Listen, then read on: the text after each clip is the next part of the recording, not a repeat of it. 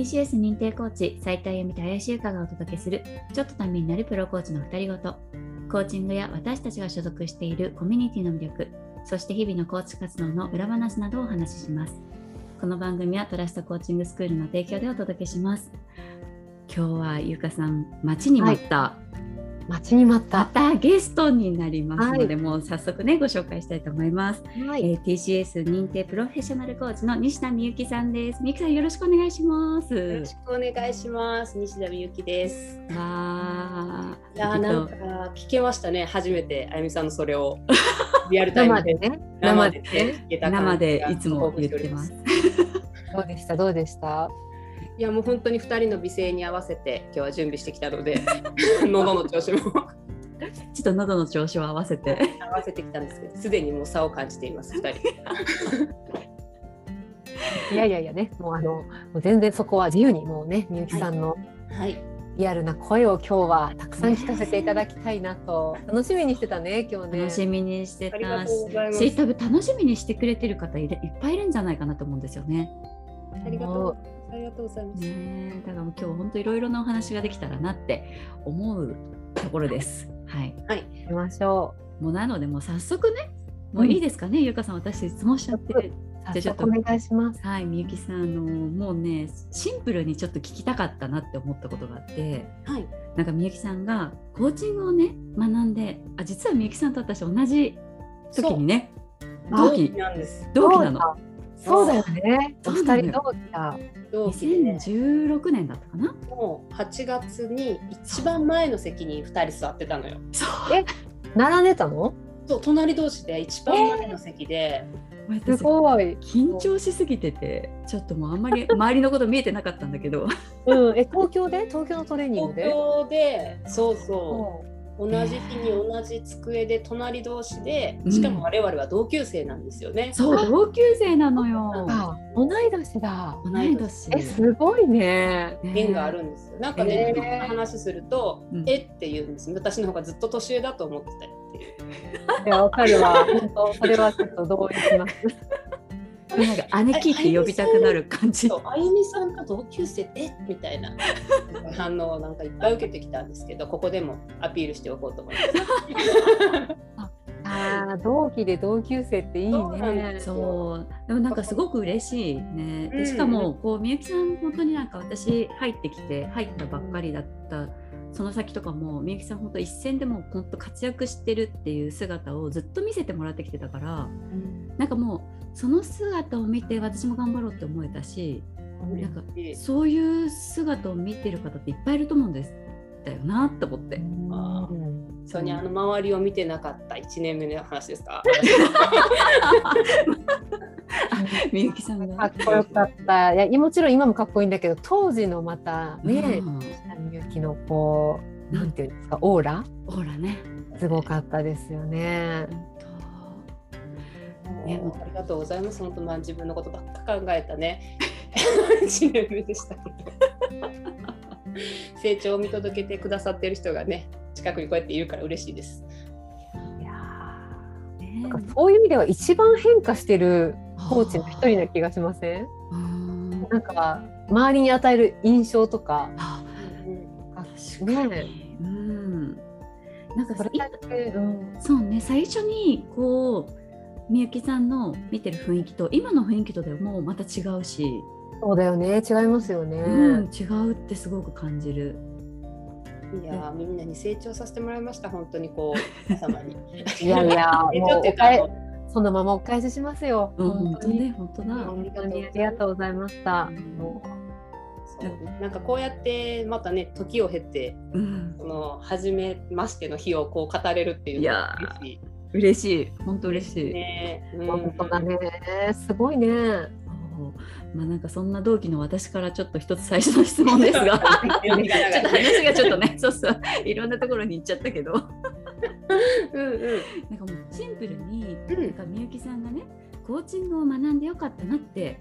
思ってることを、ぜひちょっと聞かせてもらいたいなと思いました。はい、うん。なんかもう本当ありすぎてちょっと尺が5時間ぐらい欲しいんですけど。本当だよね。本当いっぱいあります。なんかビジネスにおいてもそうだし子育てにおいてもそうだし、いっぱいあるんですけどなん。かなんだかんだで一番影響として良かったなって思うのはあのパートナーシップが良くなったっていうところ。パートナーシップってなんか私本当にあんまり良くなかったので当時。そうそれがなんか TCS 受けてマザーズ受けてであとねお二人がもうとあとねアンボナオさんがやってくださってるパートナーシップコーチングを受けてでそこからすごくなんだろうなこう仕事を頑張って結果を出したら夫が認めてくれるみたいなそういう思考パターンが、うん、あのそれは違うって分かっていてもやっぱり結構根付いてたんですよね。うんうん、だけどそうじゃなくてやっぱりその嫌なところは嫌だったりとかあと受け入れがたいところは受け入れがたいっていうことをこうきちっと伝えたりとかあとお互いにリクエストをね、もらい合うこととか。え。ー、そうそういうことをなんかきちっとしたことで家庭が安定したら、その夫に対してこうストレスだったりとかねちょ気を使ってるっていうエネルギーをこうビジネスとか子育てとか、そういうところに趣味だったりとかにこう配分できたことはすごくこ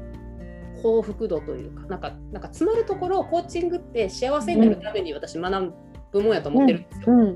なんかそこにすごくなんかつながったなとは思ってます。ああもうなんかねあの西田美幸がコーチングを学んでよかったこと、この1個目にその話を出してくれることがまたさらにね深いと言いますか。本当ね。なんかこうビジネスとかやっぱみゆきさんビジネスとかマーケティングとか、うん、やっぱそういうところで本当すごく活躍されてるっていうイメージを持ってる方も多分いっぱいいらっしゃるかなと思うんですけどなんかそのみゆきさんがまたねパートナーシップっていうところがこうすごく影響を受けたっていうのって、うん、なんというか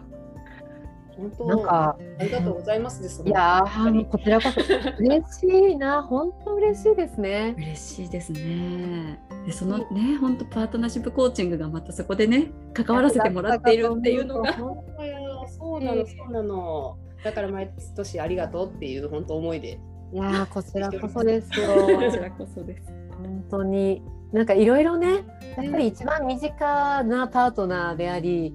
そこのねあの関係性とか応援し合えるかどうかみたいなところって本当にやっぱり影響力があって。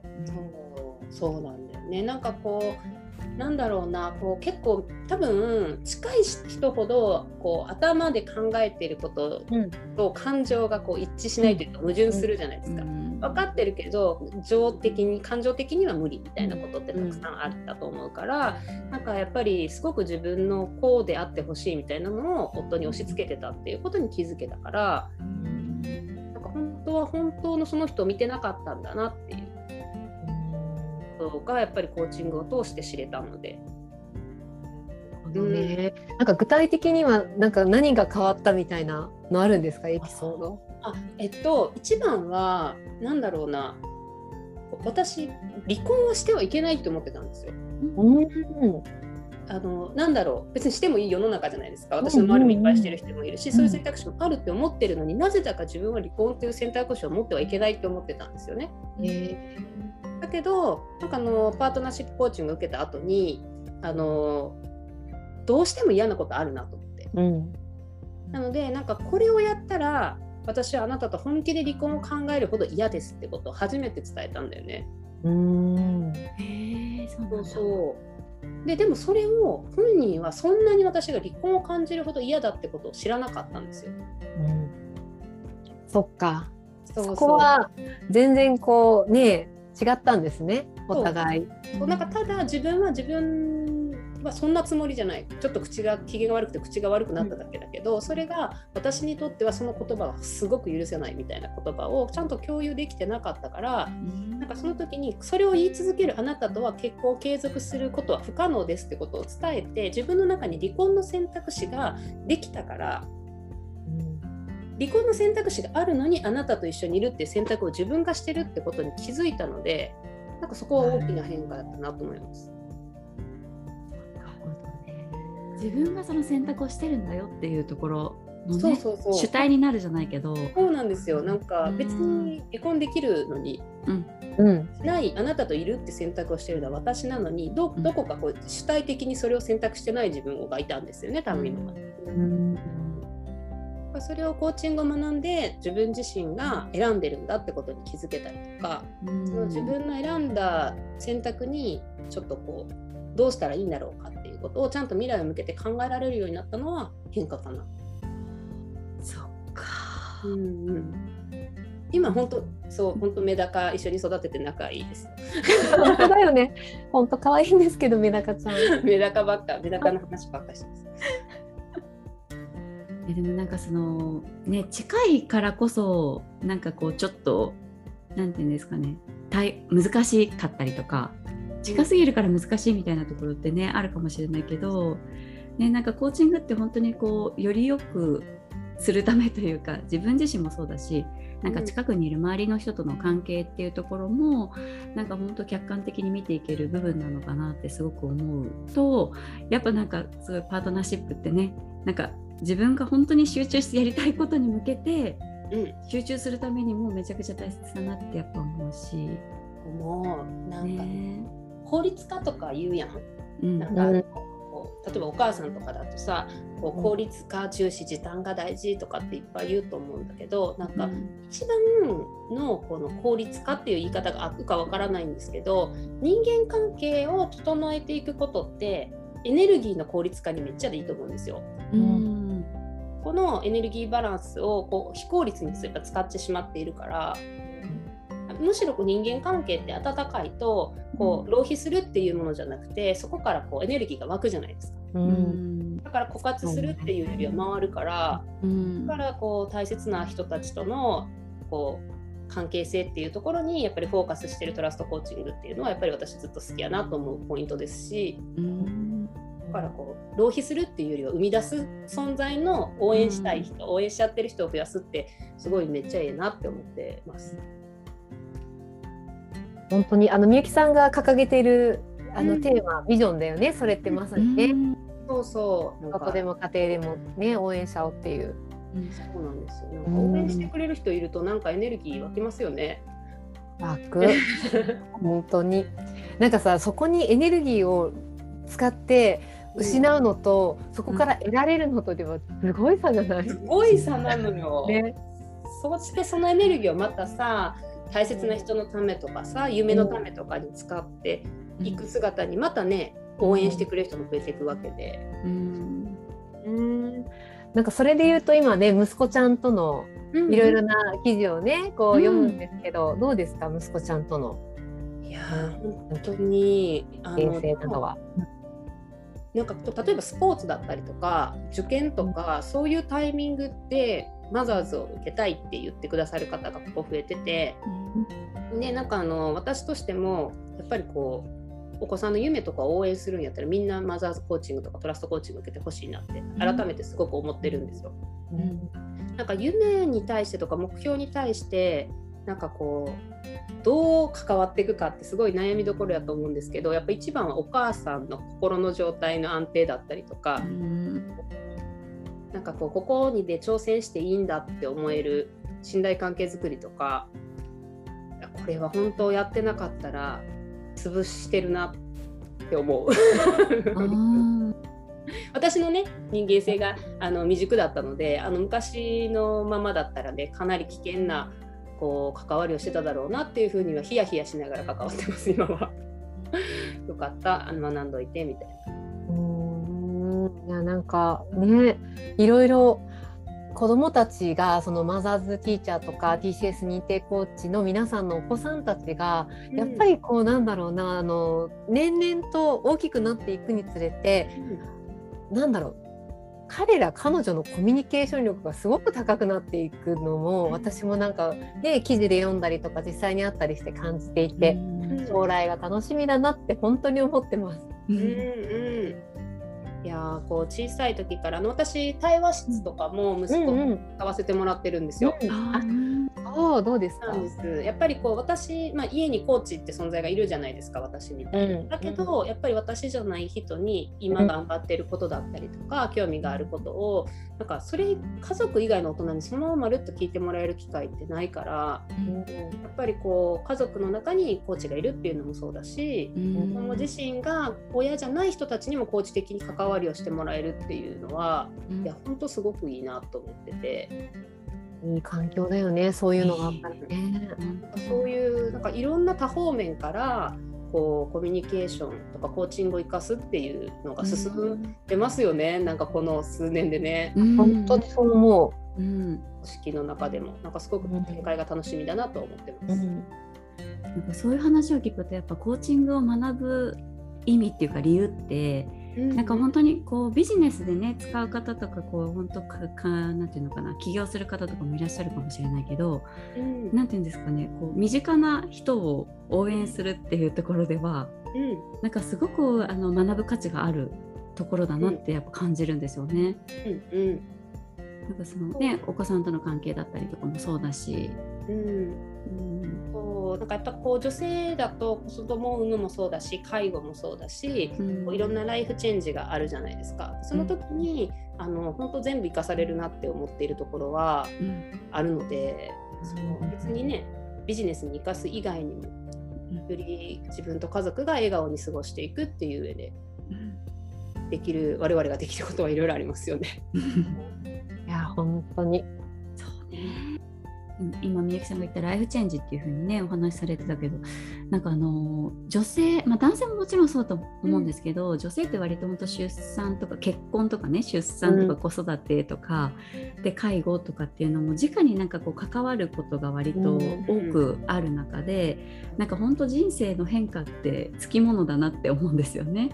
で予期せぬ出来事ももしかしたらこれからあるかもしれないっていう中でなんか自分自身が本当になんかどうしていきたいのかっていうのを考えていく上でもコーチングってすごく重要だなってなんかみゆきさんの話して聞いてて思うところもあるしうんなんか自分のためでもあるし周りのためでもあるしっていう、うんうん、なんかそんな感じ。うんライフチェンジかなんかこうなんだろうな自分自身があのこうなりたいっていう思いがあるけどそうはいかないことも起こってくるじゃないですか。うん。ある。ね、その時にあのその起こった事実に対してどこをどう受け止めて、うん。こう自分の目未来に対してどう、まあ、折り合いをつけるっていう言い方をするとなんか妥協したみたいですけど、うん。なんかどこまでは自分のこのキャリアのここの部分を大事にしてでもここは譲れないみたいなところとかをこうきちっと線引きできるのって多分自分の人生をどう生きたいかとかこの人この人たちとどういう関係を築きたいかっていうのが見えてるから、あの惑わされずに選択ができるかなとは思うんですよね。うん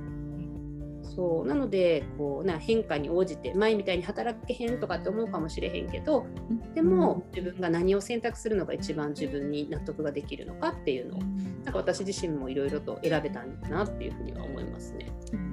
あなんか何言ってるか分からへんくなってきた。大丈夫ですか？い やいやいや、すごくいい話、本当に。うん本当ねなんかここからそういう意味ではみゆきさんが改めてこうここから大事にしていきたいものとか、うんそういうのって聞きたい。ね聞きたいね。どうなんですか、大事にしていきたいこと。そうですね。なんか先日あのあのイーカレっていうあのトラストコーチングスクールのはい。ピーチャーさんがね受け入れる、うん。あの内部の講座があるんですけどその中であのいないのに名前出したんですけど安保直美さんっていう、ええあの人気コーチ。はい、なんかあの受けさせていただいてたんですよ。ええ。させてもらってた時になんか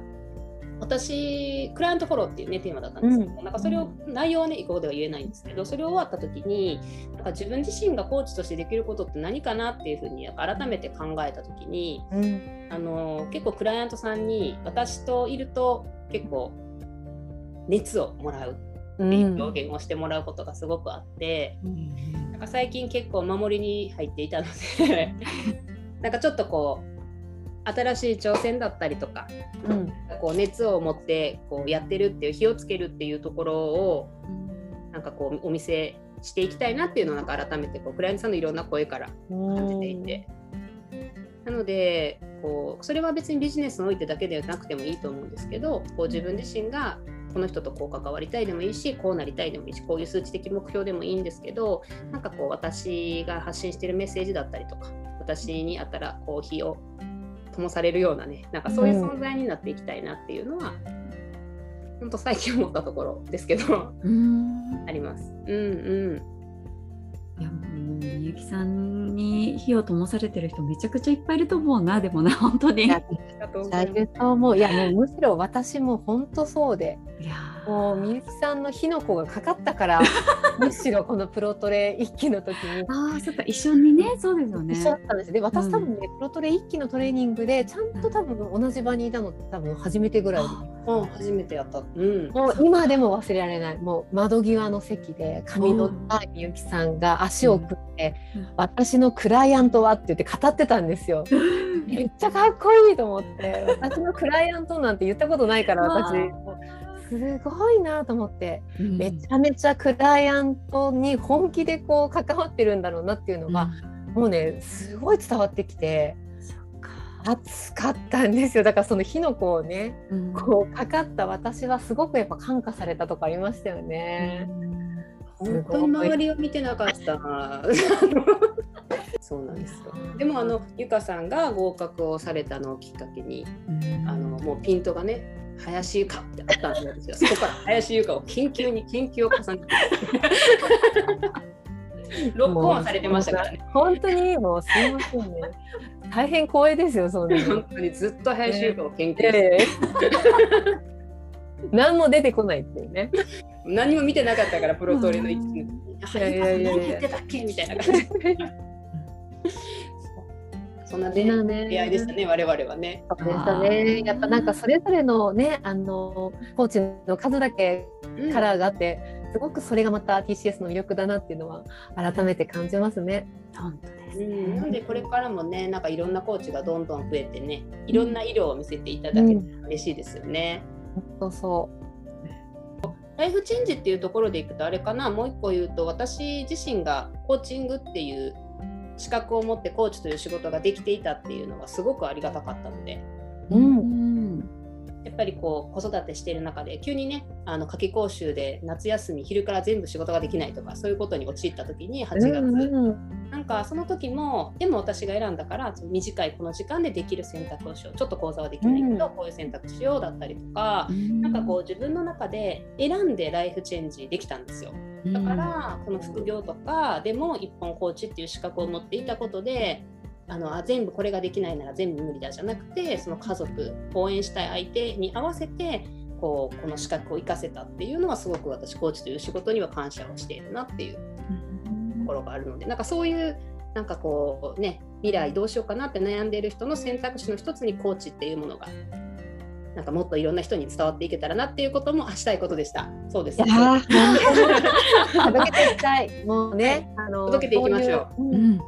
選択肢がすごく広がるよね、そういう意味では。うん、うん、うん、なんかそれで言うとね、あゆみさん。はい。11月何日でしたっけ？11月、うん、11月20日ですね20日の土曜日に年内最後の TCS 認定コーチトレーニングがあるのでなんかちょっとねコーチになりたいなとか今みゆきさんの話聞いてあちょっと興味湧いてきたなって思ったらぜひ受けていただけたらなと思います。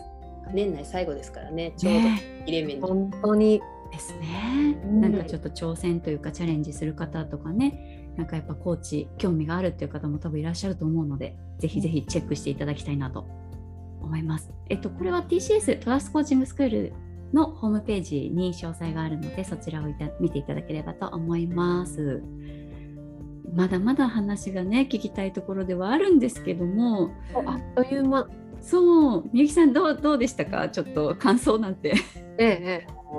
なんかってむっちゃ言った気がします。もうね 3人でめっちゃ言ってるそれ。いいよね。私も言っちゃう。これはなんかね人の前を立つ人とは思えないぐらいなんかって言いました。はい、いいんですよ。出していきたいと思います。ありがとうございました。楽しかった。ね本当楽しかった。まだまだ本当あのたくさん聞きたいことがね皆さんもあるかなと思うんですけど、まあ、今日はこの辺りで終わりにしたいと思います。ありがとうございます。はい、じゃあ今日のゲストは TCS 認定プロフェッショナルコーチの西田美由紀さんでした。ありがとうございました。ありがとうございます。ありがとうございました。